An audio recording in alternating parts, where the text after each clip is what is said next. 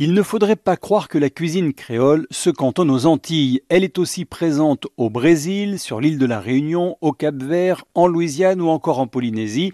On devrait donc plutôt parler des cuisines créoles, chacune s'adaptant aux différents produits propres à chaque pays. Néanmoins, toutes ont en commun une explosion de goût en bouche, notamment grâce aux épices.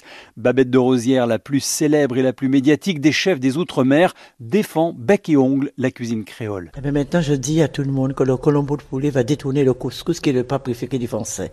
Parce que la cuisine créole a souvent été euh, méconnue, critiquée, etc. Pourquoi? Parce que les gens pensaient que la cuisine créole, c'était quelque chose de pimenté. Oui, oui, moment. C'était l'image qu'on avait de la cuisine créole. Et maintenant, petit à petit, eh bien, ils ont compris que la cuisine créole, c'est quelque chose de vivant, c'est quelque chose qui te donne envie de manger. Quel que soit ce que tu manges, la viande ou le poisson, tu n'arrives pas à mettre le nom sous une épice. Et pourtant, c'est épicé.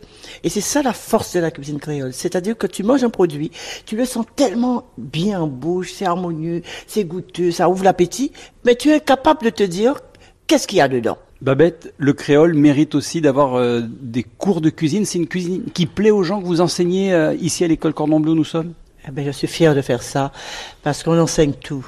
Le chinois, toute espèce de spécialité, sauf le créole. On ne voit le créole nulle part. C'est pas trop dur parce que quand tu choisis des bons produits, tu sais bien doser tes épices, tu fais une cuisine. Les élèves, ils ont devant eux des petites barquettes bien dosées avec les, exactement ce qu'il faut pour la recette.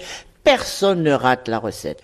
Épicée et généreuse, la cuisine créole est surtout très conviviale. Viande marinée, plat en sauce, accra et autres fritures, il faut se laisser envahir par toutes ces préparations qui mettent du soleil dans l'assiette et les partager en famille ou entre amis.